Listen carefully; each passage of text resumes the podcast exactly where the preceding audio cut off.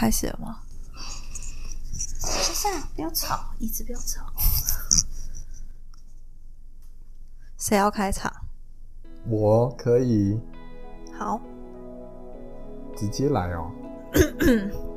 对，好，来啦。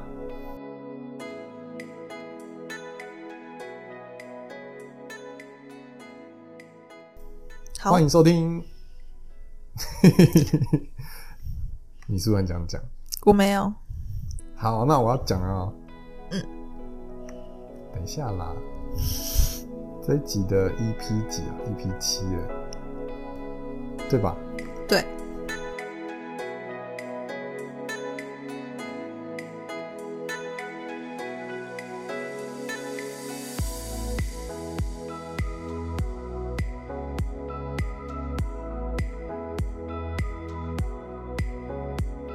欢迎收听米克斯心理人赛卡乐居系列 EP 七，我是玉明，他是可心。嗨。Hello，好，就是普遍大家应该都会认为夫妻或是伴侣会同床共枕，不过我觉得共枕应该是真的有点困难，因为共枕很难睡觉啊，所以要两颗枕头。对，两个枕头，然后同一个房间，就是这应该是大家就是想象中伴侣、情侣、夫妻等等的睡觉模式。对，尤其是可能偶像剧的内容，大家就会觉得说，嗯，抱在一起睡很浪漫，对，但殊不知抱在一起睡有很多的困难，对吧？或者是睡在什么手臂上啊之类的，那应该都早上起来手就废掉了，对 那只是画面唯美而已。对，或是你抱在一起睡的时候，他可能一直吐气在你脸上，为什么突然变成喜剧？对对对对，就会变得很好笑这样。一点都不浪漫然。后尤其是如果靠得很近，打呼又很明显的时候，你就根本睡不着吧？说得好，对，今天要讲的就是跟这个有关系。今天要聊的就是睡眠品质跟伴侣关系或者是婚姻关系其实是有相互关联的。对，然后也有不少研究都证实说这两者其实是相互影响的。听起来是蛮蛮酷的欸，就是很想要继续听说它到底有什么关联。到底有什么到关联？底是睡一起好还是分开睡好呢？那我们请可心继续。呃，就是因为每个人的睡眠周期都不一样，所以如果两个人睡在同一张床上，可能会让其中一个人或者是两个人都会就是睡眠品质都会受到影响。那睡眠周期的部分，你可以说明一下吗？不可以，好，那我就说明一下。好，那其实我这样补充一下，就是之前你刚前面有提到说，可能两个人睡眠周期都不太一样，因为有些人除了睡眠周期不一样，可能睡眠姿势也不太一样。是，有些人喜欢侧睡啊，有些人正睡或者是趴睡等等。那有些人他是在睡觉的过程中，甚至会翻身或者是扭动等等，可能都会影响到我们的睡眠的品质。没错会影响到另外一个人的睡眠周期，这样子。好，那睡眠周期一般就会分成五到六个周期，那每个周期大概是六十到九十分钟啊。如果大家有用一些传带型的记录装置，其实你都可以看到大概会有五到六个甚至更多的那个睡眠周期。那它就是由呃非快速动眼期跟快速动眼期两个组成的这样子。那甚至它还有第三个，就是要醒醒来。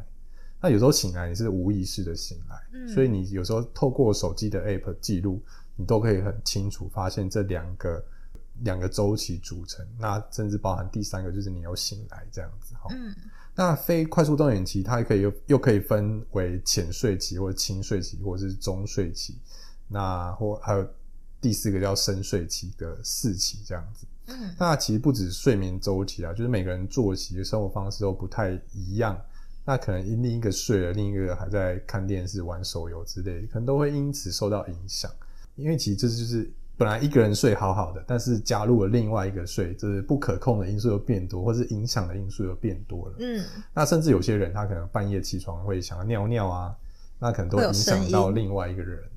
对，而且有些人可能自己本身就是比较浅眠啊，或者是本来就需要躺比较久才可以睡着，所以这样其实两个人睡在一起的时候，呃，可能就是还是会受到影响。这样，对，那所以现在有很多很多床的什么独立桶啊，对，嗯就会让你就是可能起来的时候比较不会影响到你另外一个人的，就另外一个人比较不会感觉到你起来。哦，就是我有听过，就是有人买两张单人床，把它嗯拼成一张双人床，等于说我一样睡在的床上，我起来也不会影响到另外一个。嗯，对，所以其实还是有很多方法去克克服这样。因为我其实尤其是听过独立桶，其实有时候是蛮贵的，所以他就用两张单人床的方式去克服这样。啊、两张单人床还是有那个缺点，因为它中间就毕竟还是有缝嘛，嗯，所以如果你一直往那个缝钻下去，那两张单人床就会因此而分开分开，就掉到那个洞里面去这样。嗯，不过两张单人床好像也是一个方法，对，也是一个方法，没错。对，然后就是其实现在就是美国还蛮流行，就是睡眠离婚啊，他不是说真的离婚，是说就是可能睡两个不同的床啊，或者是呃两个人的睡眠时间不一样的时候，就是其实分开睡会是比较好的。嗯，对，所以就是那个分开睡可能是两个独立的房间，各睡各的，然后借由这样子单独的睡眠，然后让自己的睡眠品质呃提升变好。那当睡眠品质变好之后呢，关系自然也会有有一点不同，对，然后还可以有独立空间这样。没错。其实我也可以，也很常听到很多人会分房睡。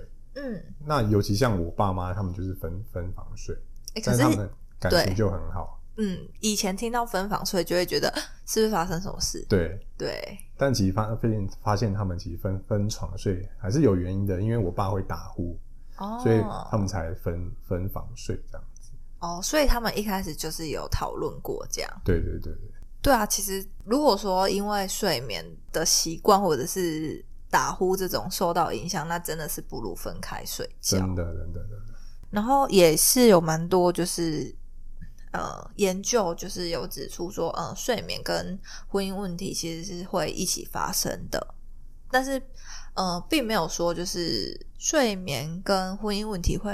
呃，同时发生，可是睡呃睡眠就是没有办法预测婚姻关系，嗯，对，意思就是说，他们虽然会影响，可是睡不好不是因不是主要导致婚姻有问题的原因。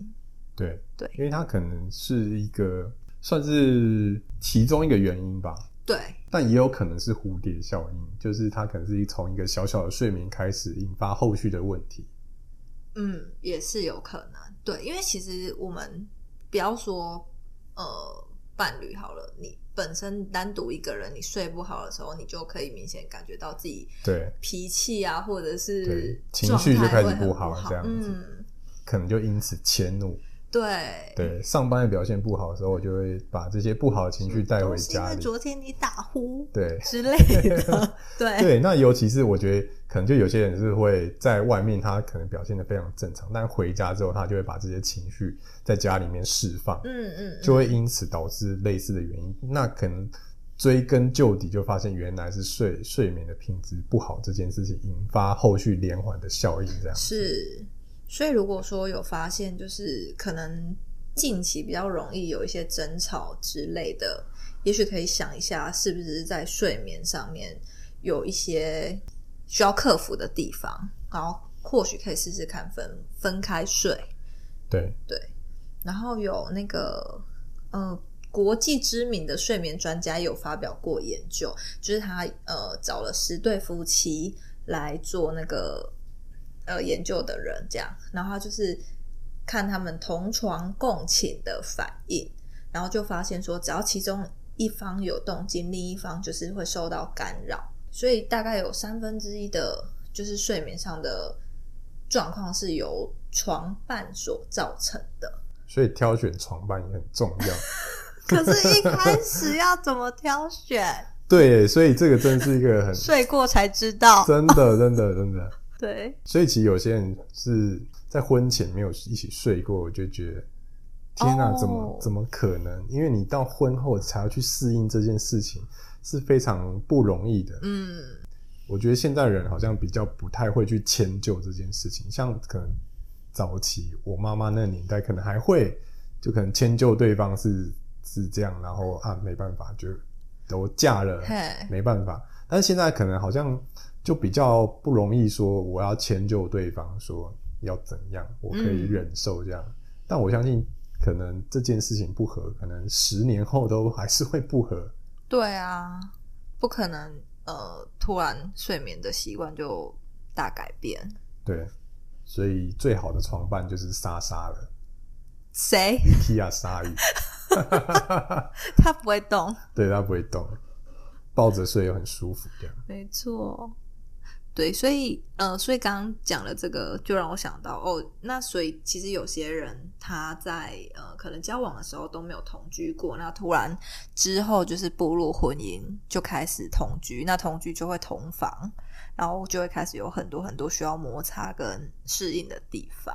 对，那尤其是很多人就有一些很奇怪的点，你说但睡也不能？对睡癖，没错。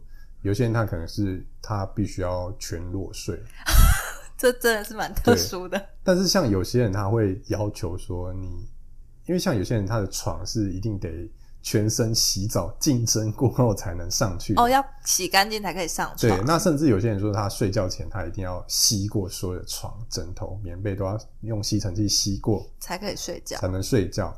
所以有些人可能他可能就哦，我就是想睡就睡了。嗯，所以其实，在双方对于睡觉这件事情，很多是需要被磨合的。因为可能有些人觉得说啊，我就是累了我就想睡，甚至有些人睡午觉，他也会会到床上面去睡，他也不可能因为睡午觉而去洗澡嘛。嗯，所以就可能因为这些东西小问题，去引发后续的大问题。的确，睡眠这件事情，哦，如果讲究起来很讲究的人，应该会有很多需要做的准备。没错，对，这感觉好像是一个仪式的感觉。嗯，吸干净啊，然后洗完澡才可以上去。对，对，真的是很难要求另一个人完全配合，会忍久了，可能也还是会受不了啊。没错，因为我们会说床头吵，床尾和嘛，可能就是因为当时会觉得说，哦，可能亲密关系这件事情是在床上去完成，会让你们增加你们彼此的那些亲密关系的程度。但后来发现，哎、一起睡之后，反而是亲密关系会降低的。嗯，那还有什么是可以增，就是增加情侣之间或者是夫妻之间的亲密关系呢？增加亲密关系，因为除了在床上可能会有一些比较靠近的亲密肢体接触之外，对，就是我们之前提到的，就是身体的距离这啊，对对对对对，对啊，除了在床上之外，应该我觉得两个人一起做某些事情，比如说一起看电视、看电影，对。然后可能靠在一起呃聊天，不一定是在床上，可能就是在呃客其他地方厅，对，沙发上面，就是这其实也是可以增加就是彼此亲密的感觉。对，所以也不一定要在床尾和，所以其他做很多其他一些，包含一起出去玩或者一起去购物这件事情，我都觉得是还蛮不错的，可以增加亲密关系的一些方式啊。所以不一定要床尾和，没错，没错，就是主要是有一起的那个感觉啦。没错，对，然后哦，最后再提一个研究好了，就是在一个身心医学期刊上面，嗯，有发表的研究，在二十九对同床的异性伴侣中的一个研究结果，就是对太太来说，如果白天他们他跟先生的关系是比较没有那么多负面的情绪的时候，对于她呃晚上睡眠的状况是会比较好的。所以女对女性来说，就是那个白天的关系，其实会影响到晚上的睡眠。这个好抽象哦。哦，很抽象吗？对，啊，是什么白天 白天不懂夜的黑吗？是白天要做什么事情会让太太比较不会有负面的感受？白天要做什么事情啊？啊比如说好难想象。比较简单的，可能就是家事吧。嗯，假设说，呃呃，家事大部分都是太太在做，那她做久了，可能也会就是有点觉得、呃、怎么都是我这样。哦，了解。对，如果说先生就是有帮忙多做一些家事啊，或者是他们在沟通上面是比较少争执的话，了解，对，就对对对太太来说，就是会比较对于我们的关系是比较正面的感受嗯嗯嗯，。对，所以其实如果听起来这个意思是说，让太太白天的时候可以出去放风，跟她姐妹喝下午茶，是，小孩爸爸顾，哦，这可能是一个很正面的感受、哦，就非常会 超级正面吧。他回来可能都是脸上都挂着笑容，没然后，煮一个非常好吃的晚餐，这样。谢谢他的先生。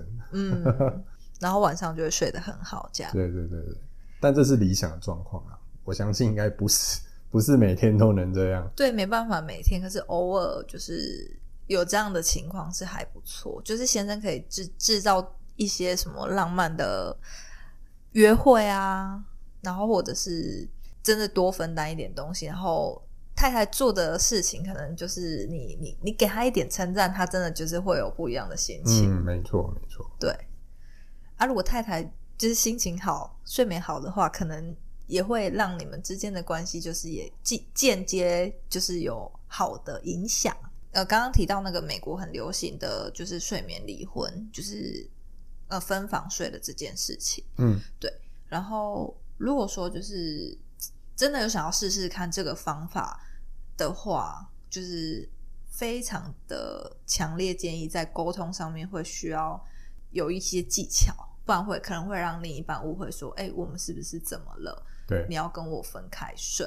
对对所以事前沟通很重要。没错，不能够就突然就是。哎，自己搬了枕头，去睡沙发，对自己搬了枕头、棉被，然后丢去沙发，说：“哎，你请，请你今晚睡这。”对，对，这可能就是会会会有很多就是小剧场跟想象空间。但搞不好先生会很开心。哦，哎，真的假的？就像我们之前提到那个产后忧郁，有没有？先生就需要一个自己的空间，先生就会觉得啊，等好久哦，对终终于被赶出终于可以有自己的时间。太好笑了。因为可能太太就是在在房间里面睡觉，那先生可能就是我可以终于可以玩一整天的，玩一整夜的啊游戏，这对样、啊就可以在客厅放风。不对，就不会被另一半管嘛。没错，好啊，呃，这这只是开玩笑的、啊，对 对，还是要好好的沟通。对对，需要好好沟通。嗯，那今天的分享就到这边，谢谢大家，谢谢，拜拜。